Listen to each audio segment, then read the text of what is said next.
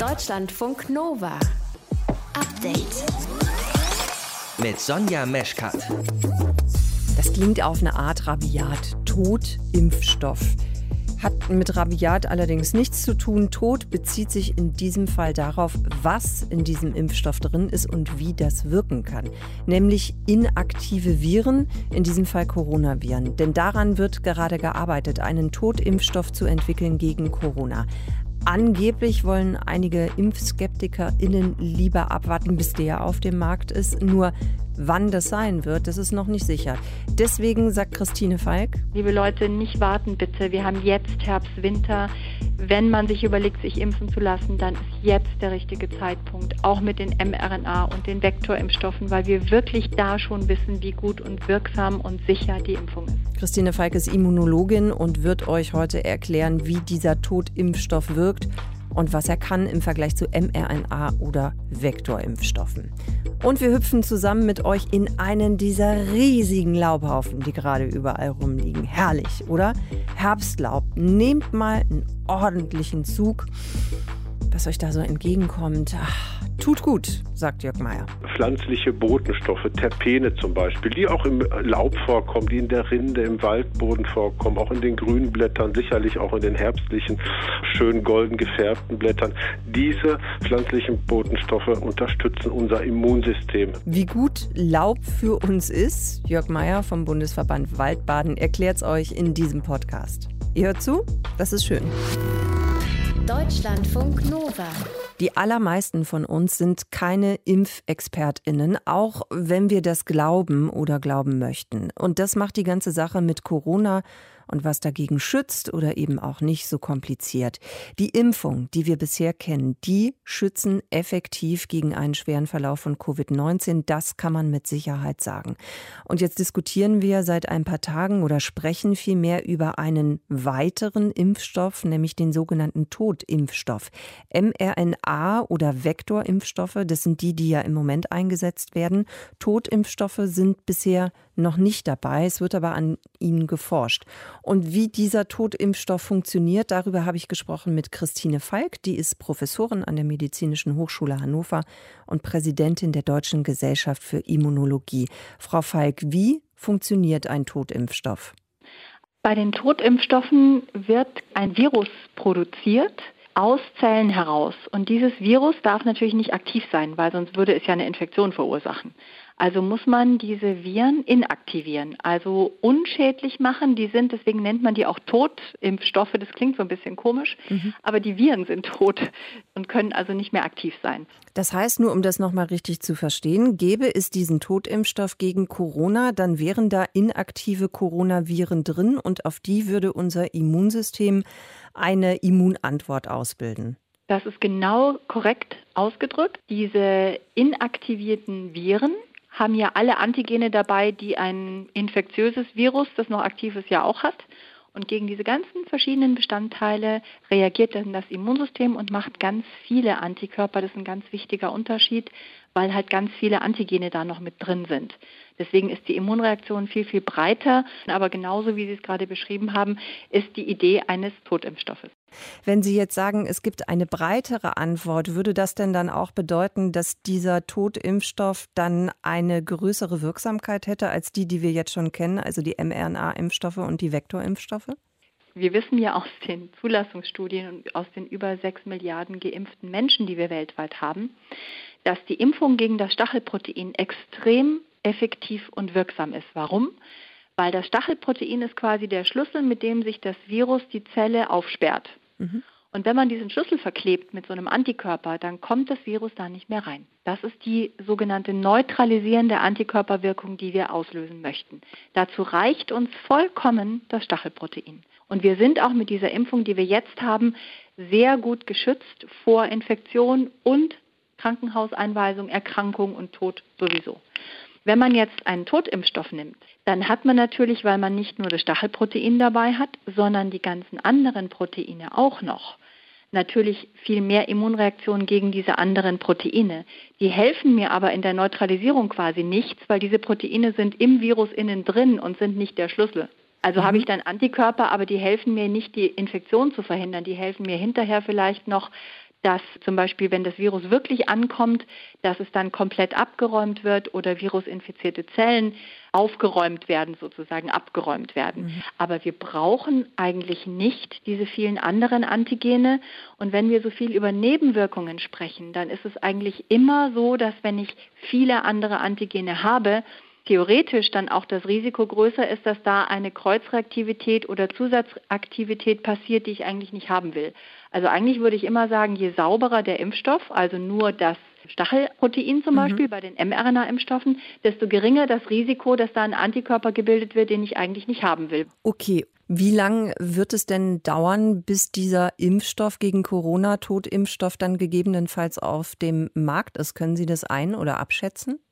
Also aus China gibt es ja schon den Sinovac-Totimpfstoff. Und da sind die Berichte aber so ein bisschen uneinheitlich. Ich würde mir da jetzt im Moment nicht zutrauen, einen wirklichen Eindruck zu haben, wie wirksam die sind. Ich bin da eher zurückhaltend. Das ist einmal die chinesische Strategie mit Sinovac. Es gibt aber im Moment ein Produkt, das aus Österreich und Frankreich auf den Weg gebracht wird, Valneva. Valneva, genau. Das ist etwas, was gerade in Studien getestet wird. Und da kann man erwarten, dass da natürlich möglicherweise noch in diesem Jahr, so klingt es zumindest, da das Zulassungsverfahren bei der europäischen Behörde der EMA auf den Weg gebracht wird. Und dann muss man genauso wie bei allen anderen Impfstoffen sehr genau prüfen, wie die Zulassungsstudien sind, wie sind die Sicherheitsdaten, die Wirksamkeitsdaten. Das ist sozusagen dann ein Verfahren, das ja sehr gut erprobt ist bei der EMA und auch dann in Deutschland um wirklich herauszufinden, ob die Wirksamkeit vergleichbar ist mit den sehr, sehr guten Impfstoffen, die wir jetzt schon haben. Wäre das denn auch ein Impfstoff, mit dem man ImpfskeptikerInnen überzeugen könnte, sich doch noch impfen zu lassen? Das sagen manche Leute ja selbst, dass ihnen das quasi mh, mm, sympathischer ist, in Anführungszeichen, weil sie das Gefühl haben, das ist eine Technik, die man schon kennt. Meine persönliche Meinung dazu ist einfach, dass ich auch sage, das ist richtig, dass das Totimpfstoffe bereits eingesetzt werden, bei anderen Viren nur. Das hier, SARS-CoV-2, ist ein Virus, das aus der Fledermaus kommt. Und dieses Virus macht ganz eigenartige Dinge, wenn es Zellen infiziert. Und dieses Virus hat viele Proteine, von denen wir nicht so genau wissen, ob die sich nicht doch noch irgendwie, sie sind zwar sozusagen nicht mehr aktiv, aber ob sie nicht doch zum Beispiel eine Kreuzreaktivität auslösen, was wir ja bei den Infizierten beobachten, dass dann da auf einmal Antikörper gegen körpereigene Strukturen auftauchen. Mhm. Da weiß ich bisher nicht, und das habe ich noch keine Studien gesehen, ob das bei einem Totimpfstoff auch passieren könnte. Und das sind zum Beispiel Fragen, die ich an den Totimpfstoff hätte. Denn das wäre meiner Meinung nach ein wichtiger Aspekt, um das auszuschließen. Und deshalb bin ich ehrlicherweise, kann ich verstehen, dass die Menschen sagen, es wäre ihnen sympathischer, weil es klingt bekannter. Aber dadurch, dass dieses Virus uns so unbekannt ist, ist meine Zurückhaltung da in der Tat ein bisschen größer. Und wir wissen halt von sieben oder sechs Milliarden geimpften Menschen mit den mRNA und den Vektorimpfstoffen, wie gut dieses Spike als Antigen wirkt. Und daher würde ich immer sagen, liebe Leute, nicht warten bitte. Wir haben jetzt Herbst, Winter. Wenn man sich überlegt, sich impfen zu lassen, dann ist jetzt der richtige Zeitpunkt, auch mit den mRNA und den Vektorimpfstoffen, weil wir wirklich da schon wissen, wie gut und wirksam und sicher die Impfung ist. Wie funktioniert ein Totimpfstoff? Wir haben darüber gesprochen mit Christine Falk, Professorin an der Medizinischen Hochschule Hannover. Deutschlandfunk Nova. Update. Seit Wochen irren zwischen der Grenze von Belarus und Polen Geflüchtete umher. Sie kommen aus dem Nahen Osten und Afrika und sie sitzen fest. Ihr gesundheitlicher Zustand ist mittlerweile schlecht und sie können eben auch nicht zurück, weder nach Belarus und sie kommen nicht rein nach Polen, um dort Asyl zu beantragen. Das belarussische Regime, das ist der Verdacht seit einiger Zeit, schleust die Geflüchteten bewusst an die EU-Außengrenzen, um sich zu wehren gegen die Sanktionen der EU. Polen will eine Grenzanlage bauen, also eine Mauer oder einen Zaun. Und die Frage ist jetzt, wie positioniert sich denn eigentlich die Europäische Union zu dieser Situation? Darüber konnte ich sprechen mit Raphael Bossong von der Stiftung Wissenschaft und Politik. Er ist Experte für EU-Migrationspolitik und Grenzsicherung. Herr Bossong, die EU-Kommission sagt, dass die EU sich finanziell an einem Bau von Zäunen oder Mauern nicht beteiligen werde. Manfred Weber, der Chef der EVP-Fraktion im Europaparlament, der fordert aber eben genau das. Bedeutet, mit einer einheitlichen Stimme spricht die EU da im Moment nicht. Was bedeutet das jetzt für eine Lösung? Ist Polen da auf sich allein gestellt? Also, dass die EU mit einer Stimme spricht, kommt ja in den allerwenigsten Fällen vor. Das ist also erstmal von sich aus kein Problem. Aber hier hat jetzt wirklich die Kommission die Federführung. Klar kann man verschiedene politische Positionen ins Feld führen, aber die Verwaltung, Vergabe von Mitteln, das liegt jetzt in dem Rahmen wirklich bei der Kommission. Und solange da keine anderen Signale kommen, und so ist auch bis jetzt die Auslegung der bestehenden Regeln, ähm, wird es eben für eine feste Grenzsicherung im Sinne von Zaun äh, kein EU-Geld geben. Die EU gibt Geld für andere Dinge, Technik zur Überwachung, für die Ausrüstung von Grenzbeamten, aber eben für keine Zäune. Also das ist, glaube ich, soweit die Linie, die gehalten wird. Ob dann Polen auf sich gestellt ist, ist eine andere Frage, weil Polen könnte, wenn es wollte, durchaus mehr europäische Unterstützung erfahren durch Frontex, durch Beamte anderer Mitgliedstaaten, die dann über Frontex dahin geschickt werden, auch durch eben diese anderen Sachmittel anstatt eines Zauns. Das will aber Polen nicht. Also Polen hält ja Frontex bewusst bisher draußen oder auch alle anderen NGOs oder internationalen mhm. Beobachter mhm. an der Zone. Also das ist insofern nicht eine, ein gerechter Vorwurf, dass man Polen allein ließe. Mhm. Ich glaube, Sie haben es ja gerade schon mal erwähnt. Ich frage trotzdem nochmal nach, ob ich es richtig verstanden habe. Das heißt, derjenige oder diejenigen, die entscheiden, ob es innerhalb der EU am Ende überhaupt Unterstützung gibt an der Außengrenze, wer entscheidet darüber? Ist es die Kommission oder das Parlament?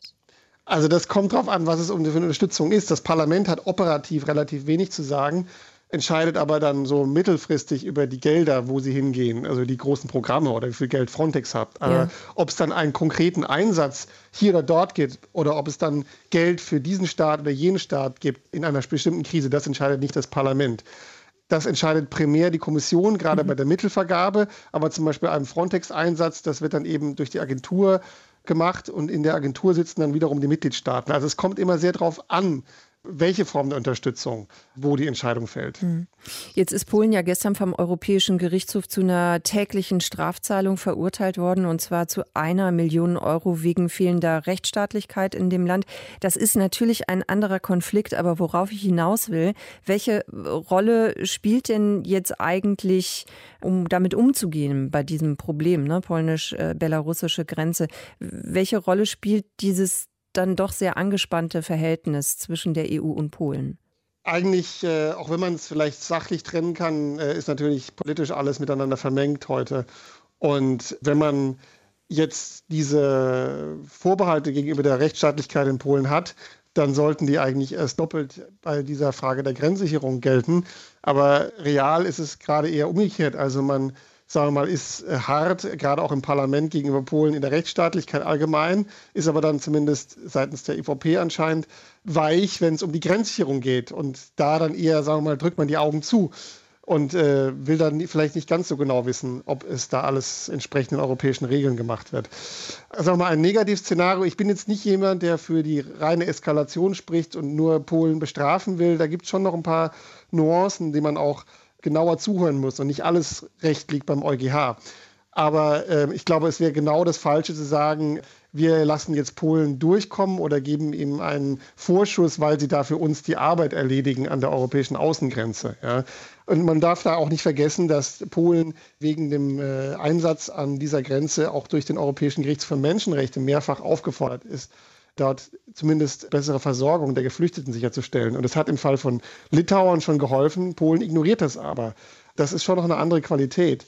Also insofern, ähm, glaube ich, geht es da wirklich ganz grundsätzlich darum, wie stellt sich Polen zu internationalen Gerichten, zu Menschenrechtsverpflichtungen oder pocht es ganz hart auf eine nationale Souveränität? Und letzteres ist das, was zurzeit eben diese Probleme schafft. Herr Bussong, dann danke ich Ihnen sehr fürs Erklären, für Ihre Einschätzung und auch nochmal danke fürs Gespräch. Okay, danke sehr. Deutschlandfunk Nova. Update. Heftige Wirbelstürme, die alles, alles platt machen, was da ist. Die kennt man zum Beispiel aus Regionen wie der Karibik oder den USA, dann so Richtung Florida. Dass es Wirbelstürme auch auf dem Mittelmeer gibt, das ist ungewöhnlich. Und es scheint sich was zusammenzubrauen zwischen Süditalien und Malta. Da entsteht ein sogenannter Medicane. Das ist ein Wirbelsturm im Mittelmeer. Starke Unwetter hat es ja schon gegeben. Vor zwei Tagen auf Sizilien überflutete Straßen und Häuser, Erdrutsche. Die Sorge der Menschen ist also dementsprechend groß, dass dieser Medicane noch mehr Schäden anrichten kann. Um besser zu verstehen, was das überhaupt ist und wie der entsteht, haben wir mit oder sprechen wir jetzt mit Björn Goldhausen von Wetter Online. Björn, hat ein Medicane dieselbe Wucht wie ein Hurricane? Ja, das muss man immer ein wenig, ähm, ein wenig einordnen, mit welchem Hurricane man es zu tun hat. Wenn man von einem eher schwächeren Hurricane spricht, dann steht so ein Medicane dem manchmal in nichts nach. Und das, was sich da jetzt gerade über dem Mittelmeer zusammenbraut, das hat auch schon ganz schön viel Wucht, ganz schön viel Gewalt. Ähm, es ist ja auch bei den Hurricanes eben nicht nur der Wind alleine, der ein Problem darstellt, sondern auch ähm, ja, der sintflutartige Regen, der darunter kommt. Und das erwartet uns dann ja jetzt morgen und in den nächsten Tagen eben auch am Mittelmeer. Der Bürgermeister der Stadt Catania auf Sizilien hat ja schon angeordnet, heute und morgen auf jeden Fall die Schulen geschlossen zu halten. Das gilt auch für alle Geschäfte, die jetzt nicht zum Überleben äh, dringend notwendig sind. Wie heftig kann oder wird das denn werden? Kann man das schon absehen? Der Sturm, der bildet sich gerade über dem Mittelmeer, so etwas südöstlich von Sizilien und zieht nur noch etwas weiter nach Norden. Das heißt, der Sturm wird im Kern ähm, Sizilien gar nicht erreichen. Äh, das ist aber Fluch und Segen zugleich. Auf der einen Seite ist der Wind wahrscheinlich gar nicht das große Problem. Es wird Sturmböen geben, auf den Bergen auch schwere Sturmböen. Ähm, aber das Problem ist, dass dieser Sturm, der sich da jetzt knapp östlich, südöstlich von Sizilien bildet, mehr oder weniger eine gewisse Zeit an Ort und Stelle liegen bleibt und mhm. dann die Regenbänder aus Osten ähm, Richtung Sizilien gedrückt werden und so bis ähm, Samstag da teilweise 200, vielleicht im schlimmsten Fall 250 Liter Niederschlag fallen, was natürlich dann auch wieder zu massiven Überflutungen führen wird. Hm. Und kann man schon sagen, wie der dann weiterzieht? Also du hast jetzt gerade so die Richtung beschrieben, so für die nächsten mhm. ein, zwei Tage. Und wie geht es dann weiter? Genau, also der Sturm, wie gesagt, bildet sich gerade, kommt er noch ein klein wenig nach Norden voran und dann dreht er wieder nach Süden. Das heißt, ähm, Richtung Libysches Meer zurück. Und ähm, nach derzeitigem Stand trifft er dann im Laufe des Sonntags auf die Küste von Libyen. Wie stark das Ganze sein wird, das muss man noch abwarten. Aber der Sturm, nur weil er das offene Meer rauszieht, ist nicht weg. Das Mittelmeer ist eben nicht groß und ähm, da sind immer mal ganz schnell Inseln und dann auch wieder Küstenlinien mit drin. Sobald so ein Medicane irgendwo Land oder größere Inseln erreicht, dann löst er sich eigentlich auf, weil die Energie einfach fehlt. Die Energie kommt durch das warme Wasser mhm. und wenn so ein Sturm über Land ist, wie bei einem Hurricane, dann ist der relativ schnell Geschichte. Warum bildet sich denn dieser Medicane ausgerechnet jetzt? Also äh, hat es jetzt einfach ganz besondere spezielle Voraussetzungen? Welche sind das? Das ist im Herbst gar nicht mal so untypisch, dass wir es im Mittelmeerraum mit ja, schweren Stürmen zu tun haben. Hintergrund ist ganz einfach der, wir haben es im Herbst noch mit relativ warmem Wasser im Mittelmeer zu tun, haben dann allerdings auch schon die ersten Kaltluftvorstöße aus Norden. Kaltluftvorstoß am Mittelmeer ist jetzt relativ, das passiert vor allen Dingen in großer Höhe. Heißt, ähm, wenn in der Höhe ein bisschen kältere Luft einsickert, dann werden die Temperaturunterschiede zwischen dem sehr, sehr warmen Mittelmeerwasser und der Temperatur in der Höhe groß. Und wenn sich dann Schauer und Gewitter bilden, dann haben die ein leichtes Spiel, sich wirklich zu formieren und dann eben auch teilweise die sogenannten Medicants zu formen. Wenn ich dich richtig verstehe, Björn, ist das aber jetzt an sich kein ganz neues Phänomen, ne? Ist aber eins, was dann häufiger jetzt vorkommt oder wie interpretiert man das? Genau, ganz genau. Der Name, der hört sich schon irgendwie so ein bisschen neudeutsch an, das ist schon richtig, aber es ist kein neues Phänomen. Also diese Stürme, die, die, die gibt es schon immer äh, und vor allen Dingen im Herbst, eben wie eben auch gesagt, kommt es im Mittelmeerraum relativ häufig zu schweren Unwettern durch das noch warme Mittelmeerwasser. Aber jetzt, um das äh, Stichwort Klimawandel auch mal wieder zu nennen, wenn natürlich das Wasser immer wärmer wird, ist es nicht gerade unwahrscheinlich, dass solche Stürme auch häufiger werden. Aber man kann das ziemlich häufig beobachten. Es muss nicht immer der Medicane sein, es kann auch ein schweres Unwettertief sein. Das haben wir eigentlich jedes Jahr im Mittelmeerraum irgendwo. Und das nicht nur einmal. Ähm, aber das ist typisch für den Herbst in der Region, tatsächlich. Björn, dann danke ich dir sehr fürs Erklären. Wir haben gesprochen über den Medicane, der sich da gerade zusammenbraut äh, im Mittelmeer. Das ist ein, ja, schon sehr heftiger, sehr starker Wirbelsturm. Welche Auswirkungen das haben kann, wie er entsteht. Björn Goldhausen vom Wetter Online. Deutschlandfunk Nova. Update. Bayern, Bayern hat verloren. Ja, wirklich. Das stimmt. Auch heute noch. Und wie? 5 zu 0. das kann eigentlich gar nicht passieren. Ne? Und dann ist es doch passiert. Gestern, Borussia Mönchengladbach hat gestern in der zweiten Runde des DFB-Pokals 5 zu 0 gegen den FC Bayern München gewonnen. Das ist unerwartet und das hat, glaube ich, auch richtig, richtig wehgetan. Aber solche Situationen kennen wir ja selbst auch. Ne? Die müssen nicht zwangsläufig was mit Sport zu tun haben. Niederlagen, die wir nicht haben kommen sehen. Manchmal sind die vielleicht gar nicht so schlecht. Deutschlandfunk Nova Reporter Christian Schmidt wollte herausfinden, was wir eigentlich von der Niederlage der Bayern gestern lernen können. Wenn alle denken, Bayern gewinnt, dann ist die Sensation groß, wenn es doch nicht so kommt. Tor für die Borussia! Tor für Gladbach! Benzebaini, ganz cool, läuft an, schießt, Tor! Leute, wann gab's das zum letzten Mal? Was Niederlagen in einem Pokalspiel gegen Gladbach betrifft, noch nie hat es das gegeben. Und deshalb war die Enttäuschung auch so groß auf Seiten derer, von denen alle gedacht haben, sie würden das Ding gewinnen. Thomas Müller. Das, was wir heute natürlich erlebt haben, weiß ich nicht, ob ich das schon mal erlebt habe im, im, im, Trikot des FC Bayern. Das war natürlich von A bis Z gar nichts. Das ist eine Schmach für uns. Und dann kommt das, was aufhorchen lässt. Der Sportreporter fragt Müller, ob die Mannschaft durch diese 5 zu 0 Schmach einen Knacks bekommen könnte. Müller überlegt. Ja, könnte. Das werden wir in den nächsten Wochen sehen, wie wir jetzt eben nach so einem Spiel reagieren. Ja, wie reagiert man auf sowas? Wie reagieren wir auf unvorhergesehene Niederlagen?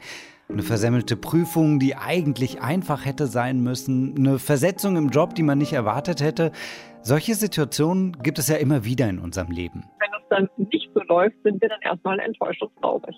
Sagt die Münchner Psychologin Laura Klimetzki. Als Führungskräftecoach weiß sie, was passiert, wenn einen unvorhergesehene Niederlagen runterziehen. Zunächst einmal, wenn wir ein Ergebnis bekommen, was wieder erwarten ist, sind wir erstmal kurz geschockt. Danach kommt erstmal so ein Moment der Enttäuschung dann erstmal ein Moment, wo wir versuchen, auch die Schuld von uns zu schieben und vielleicht auch überlegen, okay, ist es vielleicht jetzt irgendwie, ist irgendeine andere Schuld oder auch irgendwie zu überlegen, okay, woran könnte es noch gelegen haben, bis wir dann zu der Einsicht kommen und sehen und auch einsehen, okay, wir hätten es deutlich besser machen können, hätten wir uns vielleicht eine andere Taktik verwendet.